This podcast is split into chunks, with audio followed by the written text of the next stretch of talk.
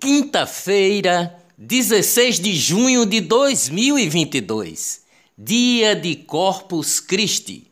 Não é feriado nacional, mas os estados decretaram ponto facultativo, como ocorreu aqui em Pernambuco. Corpus Christi rememora a instituição da Eucaristia pela transformação do pão e vinho no corpo e sangue de Jesus Cristo.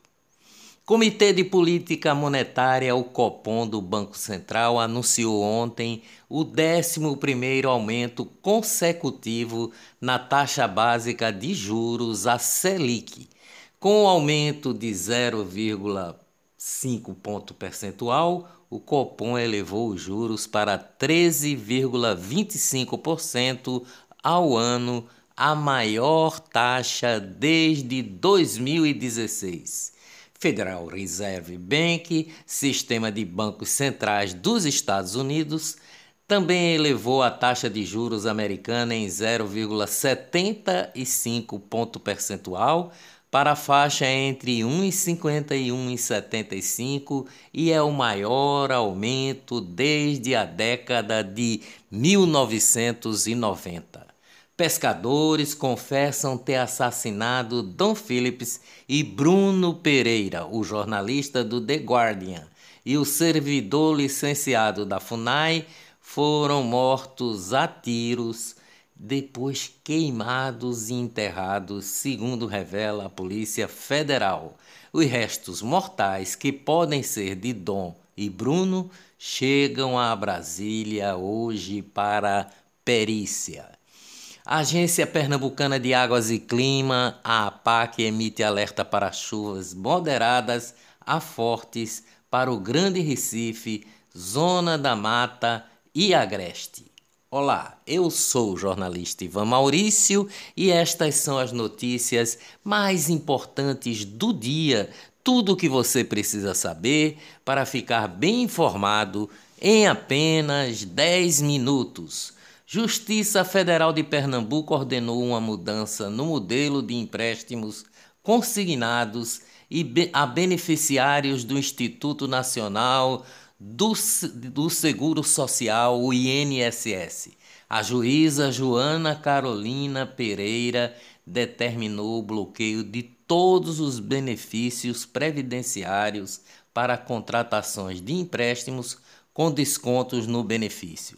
O desbloqueio pode ser realizado pelo titular do benefício a qualquer momento através do aplicativo Meu INSS ou da central 135. 135. O objetivo é proteger o aposentado e pensionistas que são alvos de assédio por parte de instituições de crédito e vítimas de fraudes. Supremo Tribunal Federal decidiu por sete votos a quatro que os repasses do salário educação aos estados devem seguir apenas o critério da proporção do número de alunos matriculados na rede de ensino. A decisão valerá a partir de 2024 e beneficiará bastante os estados do Nordeste. Pernambuco tem média diária de 9,8 homicídios em maio, quase 10 por dia. Durante esse período, o número de crimes subiu 4,7% em relação ao mesmo mês de 2021. Os dados divulgados pela Secretaria de Defesa Social do Governo do Estado. Polícia Rodoviária Federal, a PRF, apreendeu 607 quilos de cocaína ontem em terrenos no Mato Grosso do Sul. Polícia Federal deflagrou ontem uma operação para apreender um grupo criminoso suspeito de tráfico internacional de drogas. Ao todo, nove mandados de prisão preventiva e 16 busca e apreensões foram cumpridos em Pernambuco, São Paulo, Mato Grosso do Sul e Amazonas. Receita Federal apreendeu 268 quilos de cocaína em carga de cerâmica no porto de Suape, aqui em Pernambuco. A droga seria exportada para o continente africano, escondida em containers. Foi um cão farejador que ajudou a encontrar a cocaína. Economia no Brasil, pesquisa sondagem industrial da Confederação Nacional da Indústria CNI, divulgada ontem, aponta que o índice de produção do setor alcançou 53,6 pontos no mês de maio, maior que o valor registrado em abril de 46,5 pontos. Economia no mundo. Presidente americano Joe Biden faz um apelo ontem para que as refinarias de petróleo dos Estados Unidos produzam mais gasolina e diesel e pediu que elas reduzam, abre aspas, margens de lucro historicamente altas, fecha aspas. O apelo surge em meio a um aumento no preço dos combustíveis no país, causado, entre outros fatores, em decorrência da invasão russa na, na Ucrânia. Montadoras Renault e Nissan da Argentina tiveram de interromper ontem a produção de veículos por falta de pneus.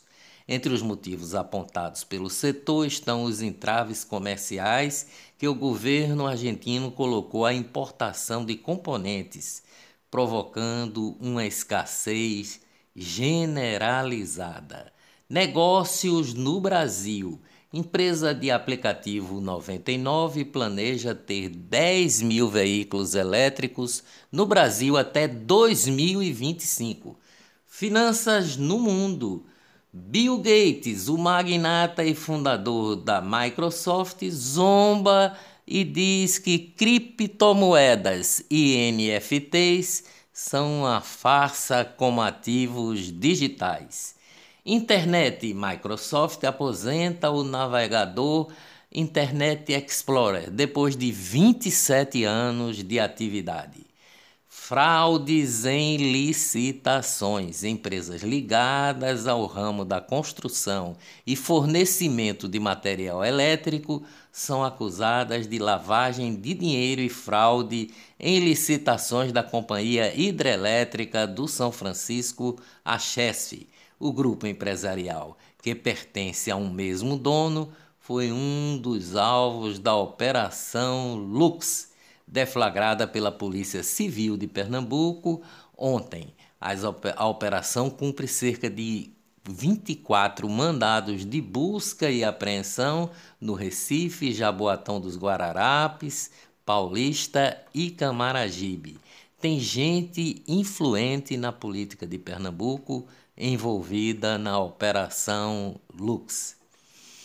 Eleições: drone despeja líquido com cheiro ruim em apoiadores de Lula durante evento de pré-campanha em Minas Gerais. Um drone de pulverização agrícola teria despejado nos presentes provavelmente substância conhecida como chama-mosca, segundo a Polícia Militar Mineira três pessoas foram presas. Uma empresa foi contratada pela Central Única dos Trabalhadores, a CUT, para disparo em massa de mensagens pró-Lula no WhatsApp. Trata-se de um mecanismo para ajudar os brigadistas digitais da CUT. A CUT sustenta que a ação é para combater fake news na internet. Tribunal Superior Eleitoral, TSE, divulgou ontem o valor que cada partido vai receber no rateio do fundo eleitoral deste ano. O valor total é de 4 bilhões e 900 milhões. União Brasil receberá o maior valor com mais de 782 milhões. Em seguida estão o Partido dos Trabalhadores com 503 milhões, o Movimento Democrático Brasileiro, MDB, com 363 milhões, o Partido Social Democrático, PSD, com 349 milhões e o Progressistas, com aproximadamente 344 milhões. Junta, juntas essas cinco legendas políticas, respondem por 47% dos recursos distribuídos do meu, do seu imposto.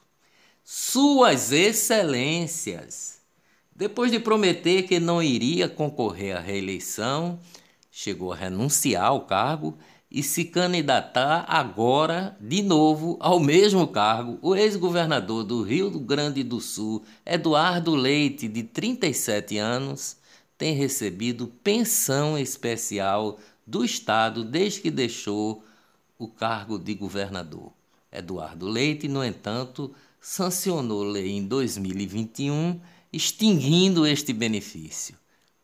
39.993 reais todo mês dos impostos pagos pelos gaúchos. Os Supremos da Corte, o jornal O Globo, publicou ontem um editorial com críticas ao ativismo político do Supremo Tribunal Federal. Segundo a publicação, a corte que deveria manter-se equidistante e alheia às paixões aparece cada dia mais contaminada pelo noticiário, como se devesse prestar contas à opinião pública, não à lei ou à Constituição, disse o editorial de O Globo. A publicação cita a mais recente decisão do ministro Luiz Roberto Barroso, do STF, de dar cinco dias para o governo do presidente Jair Bolsonaro tomar providência providências nas buscas ao indigenista e ao jornalista desaparecido na Amazônia. Como se isso, diz o Globo, tivesse algum poder de acelerá-las ou algum cabimento. Ministra Carmen Lúcia do Supremo Tribunal Federal quer que a Procuradoria-Geral da República investigue se o jornalista Alain dos Santos estava em motociata do presidente Bolsonaro nos Estados Unidos. Em entrevista à jornalista Leda Nagli, Bolsonaro respondeu que não viu Alan dos Santos na motociata, mas se o tivesse visto, daria em Alan dos Santos um abraço, já que o considera uma pessoa inocente, ao contrário do STF. Alan dos Santos foi desmonetizado, teve que destruir praticamente sua empresa, demitindo 56 funcionários, além de ter um pedido de prisão por parte do ministro Alexandre de Moraes, apenas por opinião. Covid em Pernambuco. Pernambuco registrou 1.557 novos casos, batendo mais um recorde de infecções diárias em relação ao começo do ano. A imensa maioria das notificações, no entanto, é de quadros leves, segundo a Secretaria de Saúde do governo de Pernambuco. Covid no Brasil: o Brasil registrou ontem 339 óbitos e 70.300 casos. Ministro do STF, André Mendonça, é diagnosticado com Covid. Covid no mundo. Assessor de Joe Biden, presidente dos Estados Unidos, Anthony Fauci, médico, está com Covid-19. Conselheiro médico da Casa Branca, Antônio Fauci, tem sintomas leves e durante a pandemia ele foi um porta-voz permanente do governo americano sobre o assunto. Dias melhores virão, com certeza. Até amanhã, se Deus quiser.